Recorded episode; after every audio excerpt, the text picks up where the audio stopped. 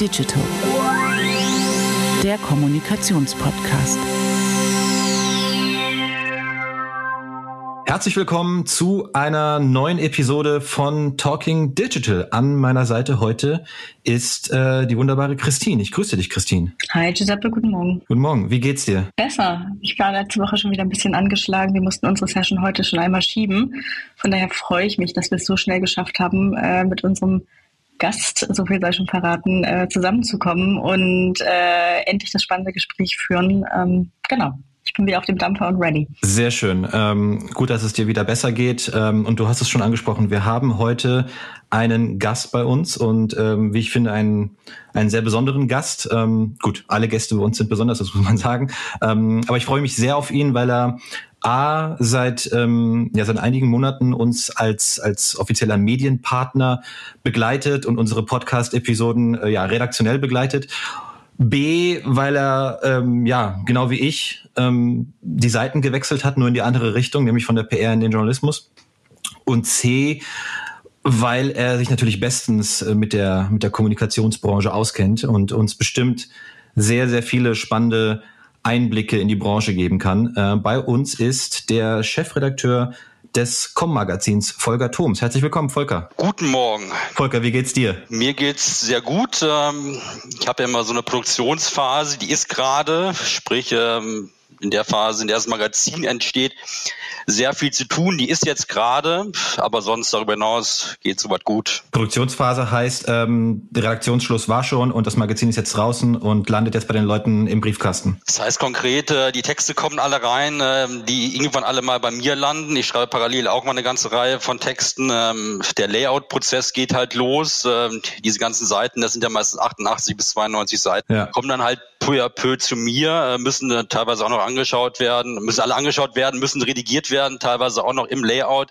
müssen ins Lektorat, ähm, sprich diese Phase ist einfach, wo es von mehreren Seiten dann auf äh, mich zukommt. Merkst du einen Unterschied jetzt gegen Jahresende, dass ähm, mehr oder weniger Leute Kapazitäten haben, mit euch zu arbeiten? Also ich denke gerade so aus Kommunikationssicht, ihr habt ja auch viele ExpertInnen, die äh, euch unterstützen und begleiten mit ihren Einblicken und Perspektiven sind alle gerade im Jahresendspurt und, und gestresst oder möchten alle noch mal was loswerden, äh, bevor es ins neue Jahr geht? Das würde ich jetzt so nicht sagen. Es ist eher eine Frage, wie viel Zeit ich habe. Wir hatten eine Ausgabe Anfang, Anfang November und ähm, die Ausgabe muss ja vor Weihnachten in den Briefkästen sein, ja. beziehungsweise beiden Unternehmen oder wer wo auch immer die hingehen. Und ähm, wir haben also jetzt statt normalerweise zwei Monaten Zeit äh, nur fünf Wochen Zeit. Und ähm, das ist einfach schon, äh, man merkt das logischerweise. Hm. Äh, dass Leute was loswerden will, kann ich jetzt nicht sagen. Also die großen Ferienphasen im Sommer, im ähm, August und auch Anfang des Jahres, die ähm, kriegen wir auch schon mit. Das ist momentan jetzt eigentlich ja nicht so. Mhm. Magst du mal, Volker, ähm, weil dich jetzt ähm, fairerweise auch nicht ähm, jeder unserer Hörerschaft dann kennt, kurz erzählen, ähm, wer du bist, äh, woher du kommst. Ich habe ja eben schon angedeutet, du kommst ja ursprünglich aus der PR, bist dann in den Journalismus gewechselt. Ähm, wie bist du der geworden, der du heute bist? Vielleicht kannst du das mal so ein bisschen skizzieren für, für unsere Hörenden. Genau, also ich komme aus äh, Melle in Niedersachsen, wenn es ganz weit zurückgehen soll. Ähm, habe dann in äh, Münster studiert, Politikwissenschaft, war ein Jahr in England, habe da ähm, einen Master gemacht in Political Communications. Hatte dann eigentlich immer während äh, meines Studiums journalistisch gearbeitet, Lokaljournalismus, äh, das ganze Programm, was in Münster nochmal eine extra harte Nummer ist, ähm, mit den ganzen Vereinen, mit Karneval und so weiter und so fort der etwas ländlichen Struktur, aber da hat wahnsinnig viele Texte geschrieben, dann eigentlich meine journalistische Karriere schon als beendet äh, angedacht. Ähm, habe dann nach meinem Studium in England äh, einfach beworben auf äh, PR-Trainees, äh, habe mir Pfeffers PR-Ranking ausgedruckt. Das ist jetzt auch keine, keine Geschichte, das ist die Wahrheit. Ich habe es nämlich nochmal zu Hause irgendwo gefunden, habe die ersten großen Agenturen angeschrieben und irgendwann äh, habe ich ein Praktikum gemacht in Berlin damals bei Hillary Nolten, war dann, glaube ich, zehn Tage da, habe dann ein Trainee-Angebot bekommen, oder Volontariatsangebot in Düsseldorf. Bin dann äh, zu Compassion gegangen, also die Agentur Güttler und Klebe ist äh, damals ziemlich gut im Geschäft. Ähm, also gerade Klebe ist ja eine, eine große Nummer gewesen zu der Zeit in der PR-Branche. Da war ich zweieinhalb Jahre, habe dann angefangen, äh, ich wollte unbedingt nach Berlin, habe dann äh, zwei, drei Optionen gehabt, habe mich dann für Media Consulta entschieden, was ja bekanntlicherweise ein sehr schwieriger Arbeitgeber ist. Der ist es auch gewesen, war da auch zweieinhalb Jahre, was äh, geradezu rekordverdächtig ist. Dann habe ich ähm, mich entschieden, eine kleinere Agentur umzuorientieren, bin da hingegangen, äh, war da dann, glaube ich, drei Jahre ungefähr, sehr viele High-End äh, PR-Events gemacht, auch so Hollywood-Stars und so weiter und so fort. Aber wie die schon Pressearbeit äh, ohne Ende. Dann habe ich mich kurzzeitig mal selbstständig gemacht. Das fand ich dann irgendwann etwas langweilig, weil gerade dieses äh, Homeoffice, was jetzt alle so loben und, äh, und wollen, habe ich als eine Belastung empfunden. Hatte auch ein bisschen das Gefühl, nicht an die großen Projekte und Kunden ranzukommen. Habe dann äh, mich mal einfach an das PR-Journal gewendet, ob ich nicht einfach mal einen Gastbeitrag schreiben kann oder hin und wieder mal was schreiben kann. Daraus ist dann irgendwie eine Zusammenarbeit geworden mit einem gewissen Budget. Und in dem Zuge kamen dann irgendwann auch mal die Leute von der Quadriga auf mich zu, ähm, hatten wir also zwei, drei Sachen vorher gemacht und dann irgendwann wurde mir diese Chefredaktion 2019 angeboten, die ich eben auch äh, genau seitdem äh, mache bin halt für die Website auch verantwortlich und für das Magazin. Mein Gefühl ist, äh, meine journalistische Karriere wird damit auch enden, ehrlicherweise, mit diesem äh, Job. Danach mache ich mir selber irgendwann PR. Kannst du dir vorstellen, äh, mal zurück in die PR zu gehen oder ähm, bleibst du im Journalismus jetzt? Also mein Bauchgefühl ist, dass ich irgendwann mal wieder selber PR machen will. Wo und wie, weiß ich jetzt nicht genau. Ähm, aber jetzt habe durchaus eine Affinität zu Agenturen. Vielleicht sprechen wir später noch drüber ähm, ich mochte das Agenturleben immer ganz gerne. Ich bin zwar auch in diese Hardcore-Phase reingekommen mit diesen exorbitanten Arbeitszeiten. Die waren halt dann einfach wirklich war krass äh, im Nachhinein. Aber dieser, dieser Agentur-Spirit, ähm, junge Leute, etwas unkonventioneller denken, ähm, gewisse Freiheiten zu haben, habe ich mal als sehr, sagen wir mal, äh, es passte ganz gut zu meinem Stil. Die meisten ähm, werden das Com-Magazin noch als Pressesprecher kennen. Es gab einen Relaunch vor, lass mich lügen, Volker, ein, zwei Jahren. Ähm, wann war das? Ähm, vor anderthalb Jahren, also letztes Jahr im äh, August oder Juli war die erste Ausgabe. Warum war das da eigentlich notwendig gewesen, dieser Relaunch, und was hat er euch am Ende gebracht? Also gebracht hat er uns, dass wir aufgewertet worden sind, ähm, weil Com äh, klingt einfach etwas größer als Pressesprecher. Also man hat einfach ein größeres Spektrum vom allein vom Namen her, was abgedeckt äh, also wir haben das, das Gefühl, dass wir größer geworden sind als, als Marke. Ja. Darüber hinaus, äh, das ist ja auch, äh, ich habe das ja auch mal beschrieben in einem äh, Text, warum das notwendig ist, weil eben ähm, der Beruf des Pressesprechers natürlich etwas verengt ist. Der Beruf äh, des Kommunikationsverantwortlichen und äh, Kommunikatorinnen und Kommunikatoren ist ja mittlerweile auch der gängigere. Und äh, da macht es eigentlich auch keinen, weil man schloss zu viele Leute aus. Auch die interne Kommunikation, Social Media und so weiter und so fort, die kommen bei uns alle gleich bedeutend mit Pressesprechern vor im, äh, im ähm, Magazin. Und das soll auch so sein. Und äh, von daher war das einfach zu, äh, verengt vom, äh, vom Themenspektrum her. Plus die Gender-Problematik ähm, habe ich auch ähm, wahrgenommen, dass Leute, wenn dann zumindest noch ein In dahinter haben wollten, wie es auch andere Medien gemacht haben. Sprich, ähm, auch das äh, war jetzt nicht mehr richtig zeitgemäß aus meiner Sicht und äh, von daher waren da mehrere Gründe, die eine Rolle gespielt haben. Habt ihr damit auch am Ende dann eure, eure Reichweite erhöhen können? Also hat das dann am Ende auch zahlenmäßig was gebracht? Das würde ich jetzt so nicht äh, sagen, weil der Hauptteil unserer Abonnenten bzw. Leser ist ja der, sind ja die Mitglieder des BDCom. Mhm. Es bekommt ja jedes BDCom-Mitglied, äh, bekommt ja den äh, das Magazin und ähm, das hat sich jetzt nicht groß verschoben. Wir haben ja auch Abonnenten, die das Magazin so bekommen, aber der Hauptteil sind schon die Abonnenten des BDCom. Aber auch da ist natürlich, die haben sich ja auch umbenannt vom Bundesverband der Pressesprecher in BDCom. Auch da gibt es natürlich ähm, auch eine, sagen wir mal, eine logische Verbindung über den über den Namen Com, BDCom und ähm, ja, Com ist einfach ein gelernter Begriff auch und äh, da sind wir eigentlich ganz ganz happy drüber. Ja, der Verband versucht ja auch über eine eigene App äh, die Community zu stärken, also die die Interaktion zwischen den einzelnen SprecherInnen ähm, äh, ja einfach in, in den Fluss zu bringen und, und neue Connections herzustellen. Ist, passiert es, dass ähm, Debatten oder Unterhaltungen von dort ist, äh, Eingang finden bei euch äh, in, ins Fachmagazin? Also da sind einfach ganz gute Austausche. Ich folge dem dann auch, ne, je nachdem, welches Themenfeld das ist. Und frage mich, ist das so ein bisschen, kann das auch Inspirationsquelle äh, sein, um für euch zu sagen, redaktionell müsste man da auch mal weiter reingehen? Also ganz kurz erklärt, äh, COM ist ein Magazin der Quadriga.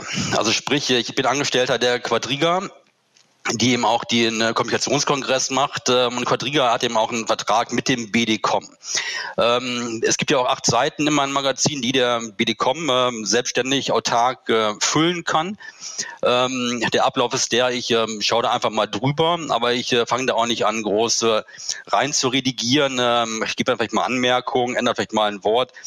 Aber das war's dann auch. Die Seiten entstehen also sehr autark.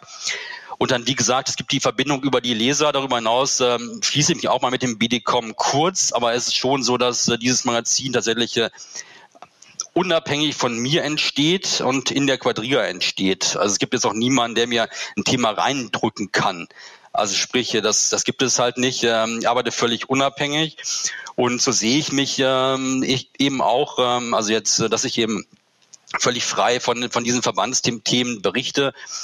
Nur da die eben teilweise auch hier im, äh, im, äh, im Büro sitzen, genauer beziehungsweise im, äh, auch die Kommunikationskongressleute sitzen halt in der Firma, habe ich natürlich da einen Austausch, aber die, ähm, die BDCom ähm, Sache ist eigentlich getrennt von dem, was ich mache. Was mich interessieren würde, Volker, ähm, du weißt ja, dass ich ähm, auch mal ein paar Jahre äh, für ein Fachmedium tätig war, nämlich für die Horizont. Und man muss fairerweise sagen, ihr seid ja jetzt auch nicht ähm, das einzige Fachmedium in eurem Bereich. Es gibt, äh, du hast schon angesprochen, den, äh, das PR-Journal oder den PR-Report. Ähm, dann gibt es ähm, sowas wie Horizont und W&V oder Media, die durchaus auch Überschneidungspunkte mit euch haben, auch wenn sie natürlich einen ganz anderen Fokus haben. Ähm, mich würde mal ähm, interessieren, was macht denn für dich ein gutes Fachmedium aus? Ich habe gerade jemanden von Business Insider interviewt, habe ihn auch gefragt, äh, was macht eine gute Geschichte aus, äh, eine gute Investigativgeschichte? Gute Namen, hat er mir gesagt. Äh, gute Namen äh, zu haben, natürlich die relevanten Personen äh, zu haben aus der Branche. Da sind wir aus meiner Sicht äh, sehr gut aufgestellt. Ähm, ich habe jetzt also keine großen Schwierigkeiten, Leute ähm, zu bekommen, eben auch tatsächlich aus dem eigentlichen PR-Segment raus. Ähm, auch gute Journalisten zu bekommen, den DPA-Chefredakteur, ähm, den hier ähm, Jan Wehmeier war das vom vom Business Insider und so weiter und so fort, äh, auch, äh, auch Medienanwälte und so weiter und so fort, da sind wir ja schon ganz gut connected. Das ist für mich schon, ähm, schon wichtig und ähm, ja, eben darüber hinaus natürlich äh, die aktuellen Themen abzubilden. Das ist ja, glaube ich, das, das A und O. Und was wir natürlich machen müssen, ist ja den bei allem. Ich will natürlich schon auch die aktuellen Debatten, auch die aktuellen Themen begleiten. Aber die Herausforderung ist ja so ein bisschen den, wirklich den Kommunikationsfokus, den, das Kommunikationsthema da rauszuarbeiten. Wenn ich ein, ein Bild sehe von Patricia Schlesinger in der Zeit, dann kann ich nicht den ganzen RBB-Skandal nach, äh, nacherzählen. Dann ist mein Thema ist dann, das habe ich auch so geschrieben, die Autorisierung von Fotos. Das ist dann halt ein typisches PR-Thema und dann schaue ich mir das Foto an, wie ordne ich das Ganze ein. Und das ist halt ähm, aus meiner Sicht auch ein bisschen das Alleinstellungsmerkmal, was, ähm, was wir haben oder was ich ja auch selber für mich äh, weil A interessiert es mich, B ähm, glaube ich, dass es auch ganz gut kann, ist diese Kommunikationsthemen auch so, so praktisch runterzubrechen und eine Analyse zu machen äh, aus dem, was da halt stattfindet. Da habe ich natürlich auch nicht mal so wahnsinnig viel Zeit für, aber das halte ich halt schon für äh, den Kern äh, unseres äh, Magazins und äh, da sind andere doch etwas anders aufgestellt. Ähm, also ich zeichne jetzt wenig äh, Kampagnen nach, äh, welche große Agentur jetzt das gemacht hat äh, und, und wer jetzt da irgendwie einen großen Bass erzeugt. Das spielt ja mal so mit rein. Ähm, die Agenturfokussierung ist bei anderen Magazinen sowieso größer als bei uns. Deswegen aber insgesamt haben wir ein ziemlich breites Spektrum auch. Und ich sehe ja auch schon, dass, äh, dass wir eigentlich, äh, sagen wir mal, äh, auch diese New Work-Thematik und äh, aktuelle Karriere-Themen, die jetzt eine Rolle spielen äh, und, und so weiter und so fort, äh, schon ganz gut äh, abbilden, eigentlich ein relativ breites Spektrum haben. Okay, das heißt schon, dass du dann ähm, schon so deine Zeit auch damit verbringst, durch so ein Spiegel Online äh, zu scrollen oder durch deine Newsfeeds und zu gucken, okay, was beschäftigt gerade die Leute da draußen und wie kann ich in dieser Geschichte, die eigentlich nicht viel mit Kommunikation zu tun hat, doch mein, mein Angle finden für eine Story fürs Com-Magazin. Genau, ich meine, das ist eigentlich der Hauptteil des Jobs, äh, Aufhänger zu finden. Ja. Also warum macht man jetzt den und die und die Person? Das kann halt sowas sein wie die Winnetou-Debatte, aber die Winnetou-Debatte ist dann eben auch nicht äh, für mich äh, die, die ähm, Bild-Zeitung, was sie daraus gemacht haben. Für mich ist dann das Thema im Zweifelsfalle eher, ähm, was hat Ravensburg gemacht? Ja, das ist dann halt äh, dieser, dieser, dieses Runterbrechen auf die Thematik, genauso wie das WM-Thema jetzt natürlich, wenn ich Rewe was schreiben würde, ja, würde ich mir auch natürlich fragen, Haltungskommunikation, das wäre dann mein Thema. und ähm, diese Debatten irgendwie abzubilden, auch mit entsprechenden Akteuren. Man muss ja auch nicht immer über die mit den entsprechenden Akteuren über genau dieses Thema reden. Also der, nehmen wir mal Wehmeier von, äh, von Business Insider, weil er jetzt gerade in der aktuellen Ausgabe ist. Der ist natürlich auch Investigativjournalist, der über Volkswagen berichtet und so weiter und so fort. Aber der Aufhänger ist dann schon das RBB-Thema, weil es aktuell ist. Aber die Person äh, und ähm, dann reden wir halt über das größere, ein größeres Thema, was dahinter steht. Aber ja, diese Debatten zu verfolgen, das ist eigentlich äh, schon das, äh, das muss halt sein. Das ist eigentlich der Kern des Ganzen. Kannst du ein bisschen Einblick geben, gerade mit Blick auf aktuelle Debatten und, und Themen, wie einfach oder schwer ist es im Vergleich zueinander, SprecherInnen zu Kommentaren zu bewegen aus Unternehmen versus Agenturen. Also ich glaube einfach, dass es ja eine unterschiedliche Stakeholder-Landschaft gibt und äh, Leute sich vielleicht auch unterschiedlich positionieren können. Also off the record und on the record. Ähm, kannst du so ein bisschen, bisschen aufzeigen, wie du da rangehst? Weil Wert bringt es ja nur für die anderen LeserInnen, wenn da mal richtig Tacheles gesprochen wird und, und man echte Einblicke erhält. Genau, also mein Ziel ist eigentlich grundsätzlich äh, Thema so möglichst zuzuspitzen, also eine konkrete Fragestellung äh, zu beantworten. Und äh, diese Interviews, wir machen jetzt ein Interview über die Kommunikation von, nehmen wir mal Siemens, ja. Da kriege ich natürlich eine Geschichte erzählt, äh, die, die ist total generisch und alles ist natürlich total bombig.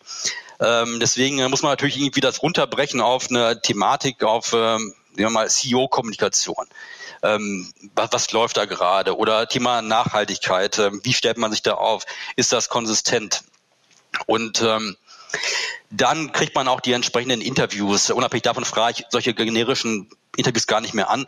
Aber die Sprechbereitschaft ähm, ist grundsätzlich gegeben, weil man uns als relevant erachtet und ähm, aber Agenturen kommen öfter mal mit proaktiven Vorschlägen auf mich zu, als jetzt äh, Sprecher aus Unternehmen und, äh, und so weiter. Das ist halt so, ähm, Agenturen äh, ist eigentlich gar kein Problem, von denen was zu bekommen, dass die sagen, wir machen nichts mit euch. Äh, das kommt eigentlich nie vor. Ähm, in unseren Geschichten nehmen die häufig so eine Expertenrolle ein, so einen Blick von außen, ein Thema zu beleuchten. Ähm, wir haben auch so eine Agenturfragebogen. Ich halte Agenturen schon für extrem relevant. Man kann das nicht trennen von Unternehmenskommunikation, das gehört einfach alles zusammen. Und äh, man ist auch mehr auf Augenhöhe als noch vor 10, 15 Jahren, meine ich, äh, die großen Agenturen mit den äh, Kommunikationsleuten. Also von daher jetzt auf die Frage bezogen, ich habe keine Schwierigkeiten, Sprecher zu Statements zu gewinnen und für Interviews zu bekommen. Ähm, aber einfach ist es bei Agenturen. Genau, also ich frage mich einfach ganz konkret selbst in der Rolle als Unternehmenssprecherin. Ähm, es gibt bestimmte Themen, da kann ich zwei Stunden mit dir äh, im Off reden, würde ich dazu einen Meinungsbeitrag äh, im Com-Magazin veröffentlichen können, einfach weil es externe Verbindlichkeiten gibt, äh, weil man Beziehungen pflegen muss und so weiter. Ne? Das ist einfach eine andere Schwierigkeit, während ich glaube natürlich Agenturen äh, an manchen Stellen sich auch stärker positionieren wollen und können und weniger Angst davor haben, äh, Porzellan zu zerbrechen, äh, es hat weniger Konsequenzen auf ihre zukünftige Arbeit. Es ist nicht der Normalfall, dass äh, Leute, mhm. sagen wir Sprecherinnen und Sprecher auf mich äh, aktiv zukommen, mir ein Thema vorschlagen. Mhm. Also manchmal gibt es eine Mail und können wir das und das machen. Das ist aber nicht der Normalfall. Also jetzt der Normalfall ist, der Impuls geht von, von uns aus oder von, von mir und äh, mit dem aktuellen Aufhänger dann, dann oft, äh, wie gesagt, aber jetzt ist nicht so, dass äh, ständig hier Leute anrufen, äh, äh Volker, Herr Thoms, äh, wir haben jetzt das und das Thema, wir müssen das unbedingt machen. So, so tickt halt die PR-Szene nicht, ehrlicherweise. Zumindest nicht in meinem äh, Kosmos. Ja. Volker, jetzt ist es ja so, bei einem Fachmedium ähm, gibt es, finde ich, eine große Herausforderung. Und zwar, ähm, das, das, das, die haben alle Fachmedien, finde ich, nicht nur, nicht nur ihr, ähm, dass die Anzeigenkunden häufig auch diejenigen sind, die ähm, auch Fokus der Berichterstattung sind. Ähm, da kann man auch mal so ein bisschen die kritische Distanz verlieren. Äh, wie geht ihr mit dieser Herausforderung um? Das würde mich interessieren. Ist das überhaupt ähm, ein Problem bei euch oder ist es eins? Ach, das ist für mich kein Problem tatsächlich, äh, weil ich nicht äh, weiß, äh, wer Anzeigen schaltet. Ähm, ich sehe das dann meistens immer auch erst einige Tage vorher. Ich meine, ich kann mich da aktiv hinterklemmen, ähm, wer da jetzt Anzeigen schaltet. Ähm, einige haben wohl Jahresverträge. Interessiert mich aber tatsächlich auch nicht. Ist mir auch ein bisschen unangenehm, wenn, äh, wenn eine Anzeige von einem Kunden vorkommt, der dann zufälligerweise auch gleich in dem Magazin vorkommt. Ja. Kommt nicht oft vor, aber lässt sich natürlich bei Großkonzernen nicht komplett vermeiden. Ähm, manche sind halt einfach mal präsenter als andere. Ist für mich aber kein Thema und äh, auch wirklich, das ist jetzt auch tatsächlich die Wahrheit, äh, habe noch nie gehabt, äh, dass jemand bei uns gesagt hat, äh, ich müsste jetzt irgendwas machen und so weiter und so fort. Und ehrlicherweise, ich ticke auch nicht so und äh, wenn man mich ein bisschen, kennt, kann man das mir vielleicht auch glauben. Ähm, ich versuche jetzt diesen äh, Job äh, so unabhängig zu machen, wie, wie, wie es geht. Ähm, und äh, tatsächlich, äh, wenn ich irgendwann mal wieder selber PR machen will, dann gehe ich in eine PR Branche, ja. Dann mache ich ehrliche PR und meine und handeln auch wie ein PRler.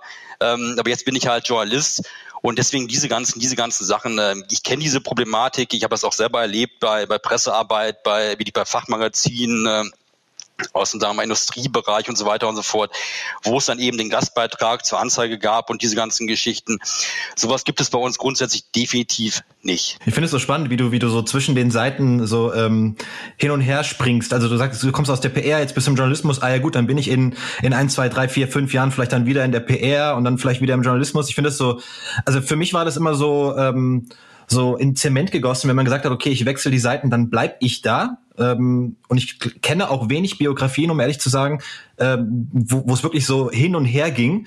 Aber für dich scheint das irgendwie so ein bisschen schon, ähm, da, da scheinen die Hürden sehr gering zu liegen, oder? Jein, aber ich meine, ich finde einfach, ähm, man muss einfach dann seine Rolle so annehmen, wie sie ist. Also jetzt in der Phase, man, äh, wenn man PR macht, dann äh, gelten halt PR-Regeln. Wenn ich hier Journalismus äh, mache, dann gelten halt Journalismus-Regeln. Ja. Und wie gesagt, ich glaube jetzt nicht, dass ich noch sehr oft hin und her springen werde. Ich werde vielleicht noch mal einmal hin und her springen. Ähm, aber das, das ist einfach dann für mich einfach klar, dass dann diese Regeln gelten. Und ich finde auch als PR, ähm, in der PR, die journalistischen Regeln ne, und auch der Journalismus, ich habe das eigentlich immer sehr, das ist mir eigentlich auch grundsätzlich sehr wichtig, dass äh, kritisch berichtet wird äh, und äh, das war mir auch als schon PR-Mensch extrem wichtig. Und äh, entsprechend wollte ich auch immer so Journalisten gut behandeln. Das erwarte ich jetzt auch, erlebe ich ehrlicherweise meistens auch von den entsprechenden ähm, Sprechern. Aber jetzt die, ähm, ja, man macht halt seine Rolle nimmt die halt so an, wie sie jetzt gerade ist. Und da muss man eben einen Cut machen, gegebenenfalls, und sagen, dann mache ich halt das andere ich halte das jetzt nicht für undenkbar, deswegen diese Diskussion. Ich habe heute Morgen selber einen Text geteilt auf Twitter, weil ich das in einem Schweizer Magazin gelesen habe. Ähm, da wurde das auch äh, diskutiert. Aber ich finde, das ist eine bisschen theoretische Diskussion. Also aus dem Journalismus in die PR wechseln ist eigentlich äh, ja, logischerweise Standard. Ähm, sehr häufig. Andersrum ist jetzt ein bisschen ein Zufall, geht wahrscheinlich auch nur beim Medium, äh, was halt so eine zugespitzte Zielgruppe hat wie wir, wo eben auch tatsächlich so eine Branchenexpertise, das ist auch einer der Gründe, warum ich diesen Job habe, als sehr positiv wahrgenommen wird. Und das ist halt einfach, weil man schon in diese Thematik Kommunikation äh, mit dieser, mit dieser Zuspitzung zu verstehen, da ist eigentlich Praxiserfahrung, glaube ich, nicht verkehrt. Das ist einfach, äh, ist einfach so. Und ähm, deswegen funktioniert das hier, das muss woanders nicht unbedingt funktionieren. Du hast ähm, vorhin erzählt, dass du gerade in dem aktuellen Produktionszyklus bist. Das Jahr neigt sich dem Ende. Mich würde noch mal interessieren, was sind so die aktuellen Themen, die Leute in der Kommunikationsszene umtreiben mit Ende 2022, Blick auf 2023?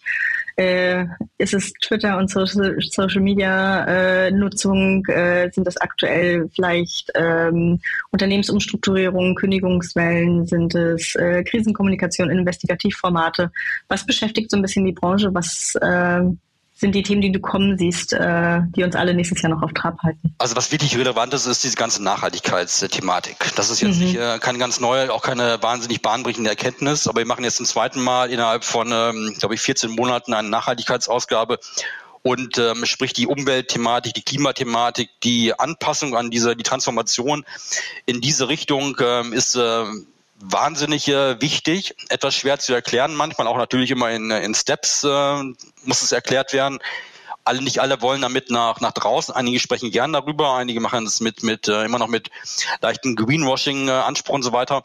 Aber das ist schon dominierend auf jeden Fall das Thema. Und die anderen äh, Themen, die, die Fachkräfte-Thematik, also die Mitarbeiter-Thematik, spielt natürlich auch damit rein. Alle haben Schwierigkeiten, eine Mitarbeiter zu finden. Also es gibt vielleicht kaum jemand, der sich da jetzt, äh, der sich da jetzt rausziehen kann.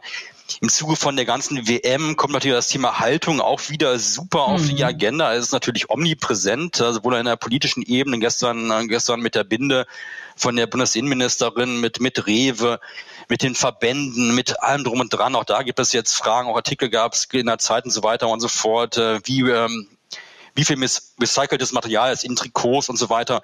Auch das spielt wieder in die Nachhaltigkeit rein. Das ist also schon auch ein extrem relevantes äh, Thema. Und ein Thema, was ich super wichtig finde, ist so, welche Rolle nimmt eigentlich Kommunikation so insgesamt ein? Es ist halt die Anknüpfungspunkte, jeder kennt das. Ähm, an Kommunikation sind ist, äh, Kommunikation ist omnipräsent von morgens bis abends und auch nicht nur bei Leuten, die sich in der Kommunikation äh, damit beruflich beschäftigen, sondern logischerweise auch Leute, die ihr Smartphone nutzen, auf äh, Twitter sind, auf äh, Instagram sind, TikTok, was auch immer.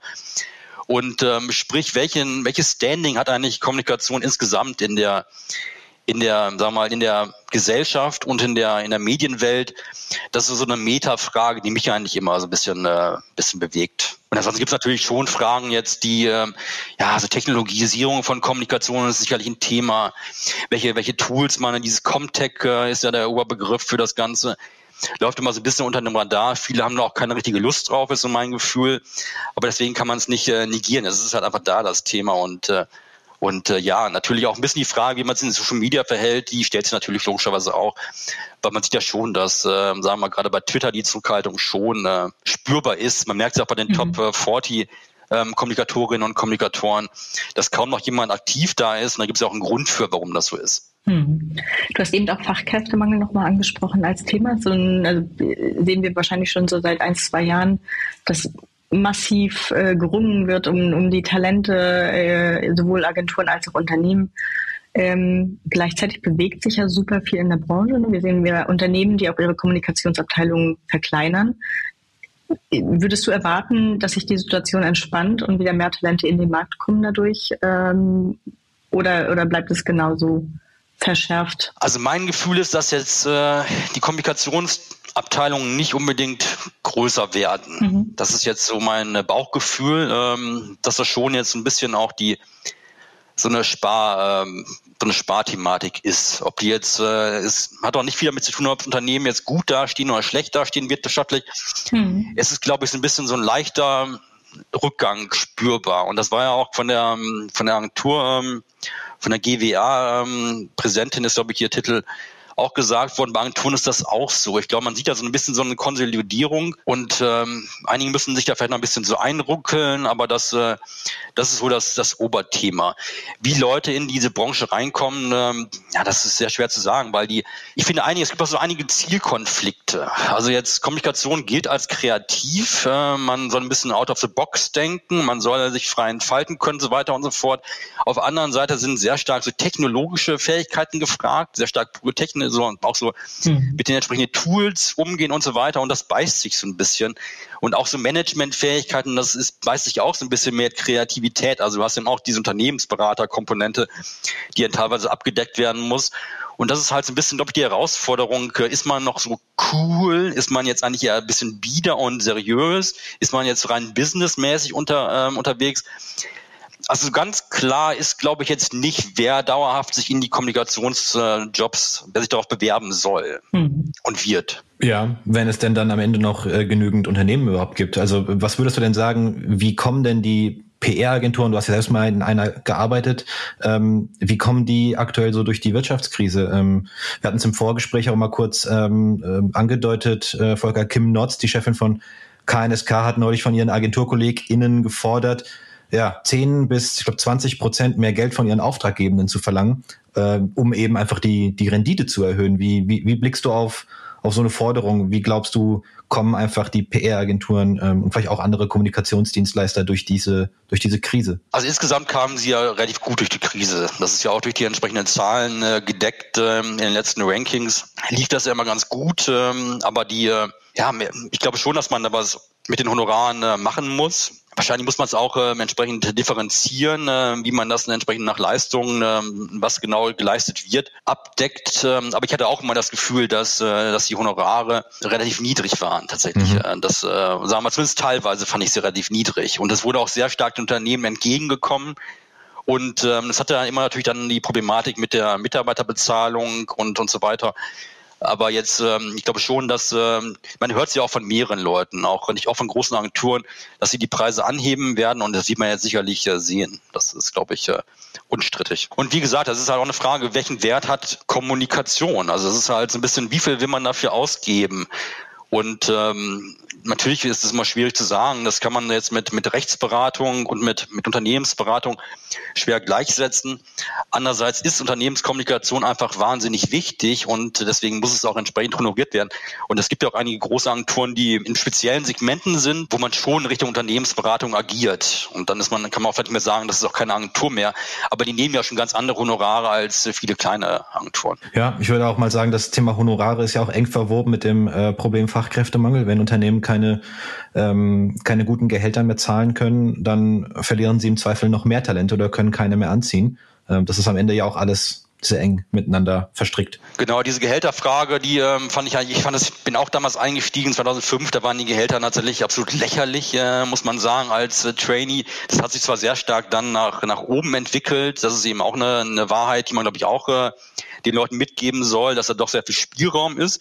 Aber das Einstiegsgehalt, äh, so niedrig wie das immer gewesen ist, so wie es ja auch von Agenturverbänden immer definiert worden ist, ich glaube, es war ja lange 1000, 1600 äh, brutto. Und wenn man das mit den entsprechenden Mieten äh, heutzutage ins Verhältnis setzt mit den Lebenshaltungskosten, war das eigentlich immer zu niedrig. Und äh, da haben jetzt auch viele was gemacht. Äh, das halte ich aber auch für absolut notwendig, dass man da jetzt deutlich mehr bezahlt. Ähm, weil ähm, ja von 24, 25, 26-Jährigen äh, zu erwarten, dass sie ja noch ihre Eltern um Geld anbetteln, damit sie ihr normales Leben äh, gestalten können, das fand ich eigentlich nie wahnsinnig, äh, wahnsinnig. Keinen guten Ansatz hat in der Reputation der ganzen Branche auch massiv geschadet, ehrlicherweise.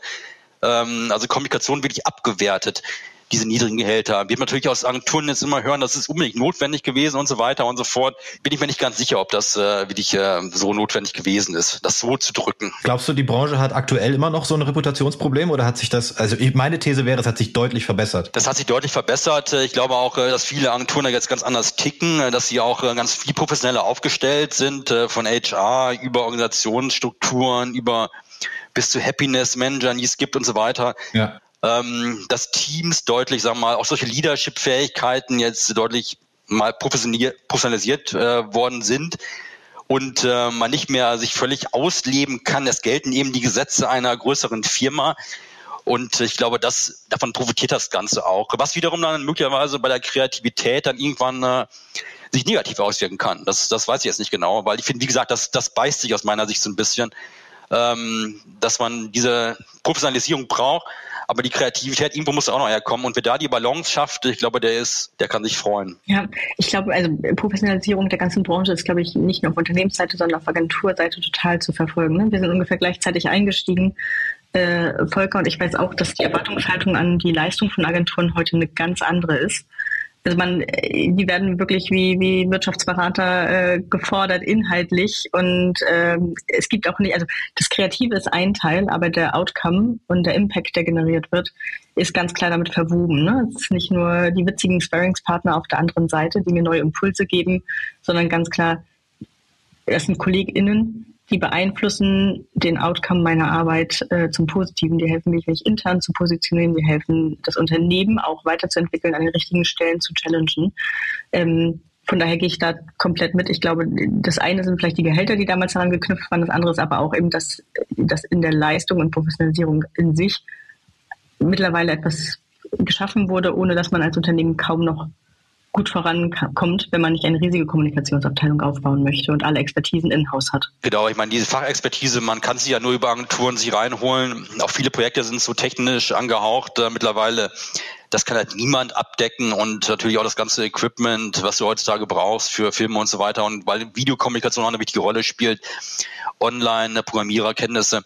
Deswegen Agenturen haben da eine große Bedeutung und äh, sollten natürlich auch so behandelt werden, dass sie ein Partner, wie es schon heißt, äh, auf Augenhöhe sind. Das ist, glaube ich, schon, das ist nach wie vor nicht überall der Fall, aber ich glaube schon, dass das, äh, dass du da recht hast, das ist deutlich besser geworden auch äh, als früher und auch viele Agenturen sich nicht mehr so rumschubsen lassen wollten. Ähm, ich kenne das eben so, diese Angst, einen Kunden zu verlieren war riesig, ja, Riesenkatastrophe, ein Etat äh, weg. Und wenn du natürlich immer nur so Angst hast, dass du Kunden verlierst, dann ähm, dann ähm, kann man auch wenig nicht frei agieren. Jetzt ist ja eher so, dass viele Agenturen gar kein New Business mehr machen können, dass sie einfach gar keine Zeit mehr haben, gar keine Leute, die das abdecken können und im Zweifelsfall auch niemanden haben, die das Projekt nachher übernehmen könnten, wenn man einen großen Etat ähm, gewinnt. Deswegen die Lage ist für die Agenturen auf der Seite etwas besser geworden. Ähm, aber wie gesagt, trotzdem glaube ich, dass man die, dass man die Preise und die ganze Honorierung ähm, nach oben, dass sie sich entwickeln wird nach oben. Ja, genau. Hm. Also ich bin trotzdem total gespannt verfolgen, weil wie gesagt, ich glaube, zum einen geht Professionalisierung einher mit wahrscheinlich steigenden Preisen. Auf der anderen Seite ist die wirtschaftliche Lage gerade extrem angespannt in allen Unternehmen. Das heißt, selbst wenn ich Services brauche, kann ich es mir leisten oder muss ich einfach auch da irgendwann abschneiden, wo es weh tut. Und ich glaube, das sind Fragen, die sich viele Leute in Unternehmen aktuell stellen. Ähm, was ist nice to have und was ist äh, dringend notwendig? Und da sehe ich schon den Spagat für 2023 auf vielen Unternehmensseiten. Ähm, wie viel weniger geht noch? Äh, was halten wir hier am Laufen? Ne? Das ist, glaube ich, schon, auch mit steigenden Preisen wird sich das nicht ändern, dass die Budgets extrem äh, unter Kontrolle oder unter Beobachtung intern sind. Äh, das höre ich von allen KollegInnen. Und deswegen auch die Unternehmensabteilung, die wachsen nicht nur nicht. Es gibt ja auch Unternehmen, die ganz gezielt die Abteilungen äh, schrumpfen. Ne? Wenn ich auf mein LinkedIn aktuell schaue, gibt es extrem viele KollegInnen, die das Flag äh, Open to Work aktuell nutzen, ähm, weil es eben Industrieveränderungen gibt. Ne? Also ich glaube, das ist wirklich ein, ein, ein Spannungsbogen zwischen dem Push, wir müssen was ausgleichen auf der Kostenseite, gleichzeitig mehr äh, Unternehmen, die, die depriorisieren und, und das ganz, ganz eng halten. Ja, man stellt sich auch so strategische Fragen. Was muss man abdecken? Mhm. Wo muss ich wirklich sein? Auf welchen Kanälen? Mit wie, wie viel Umfang? Wie, sagen wir mal, wie ähm, hochwertig muss meine Kommunikation sein? Wie viel technische, sagen wir mal, technische Finesse muss da jetzt reingesteckt werden? Mhm. Und ähm, also da gibt es sicherlich äh, Druck auf äh, Personal von, von mehreren Seiten, auch auf, auf Kosten. Und äh, die, die, sagen wir mal, die Tendenz, da eher, eher weniger zu machen, ich glaube, die ist bei vielen Unternehmen schon gegeben. Hm. Das ist jetzt, glaube ich, eine richtige Beobachtung. Ja, du bist ja so ein bisschen der Superknoten, so hat man es früher in der Uni gesagt. Äh, zwischen, zwischen der Industrie, allen Playern hast du dein Ohr und deine Augen an extrem vielen Themen. Wir fragen am Ende jeder Episode unsere GästInnen auch nach einem Talking Digital Tooltip. Hast du vielleicht etwas eben aus deinem aktuellen Arbeitskontext äh, und aus den vielen Gesprächen mitgebracht, was du unseren HörerInnen ans Herz legen möchtest. Ein Tool, das nicht das Internet oder das Telefon ist, sondern äh, eine ganz bestimmte Applikation, die dir das Leben einfacher macht oder äh, in der täglichen Arbeit hilft, die du hier teilen möchtest. Da bin ich jetzt nicht wahnsinnig kreativ. Äh, ich tendiere schon dazu, Twitter nochmal ähm, hervorzuheben, weil ähm, Twitter die Diskussion von wegen ähm, verabschiede ich mich jetzt, gehe ich äh, woanders hin, geht es auch ohne. Also für mich stellt sich diese Frage noch nicht. Ähm, also für mich ist äh, Twitter super relevant. Ähm, für gerade für Themenfindung nach wie vor, für wie Journalisten agieren, für sagen wir mal auch frühzeitige Themen erkennen ich stelle fest, dass Leute sich etwas zurückziehen, äh, gerade aus der Kommunikation, aus dem professionellen Bereich, äh, weniger, weniger machen, einiges auf LinkedIn verlagert haben.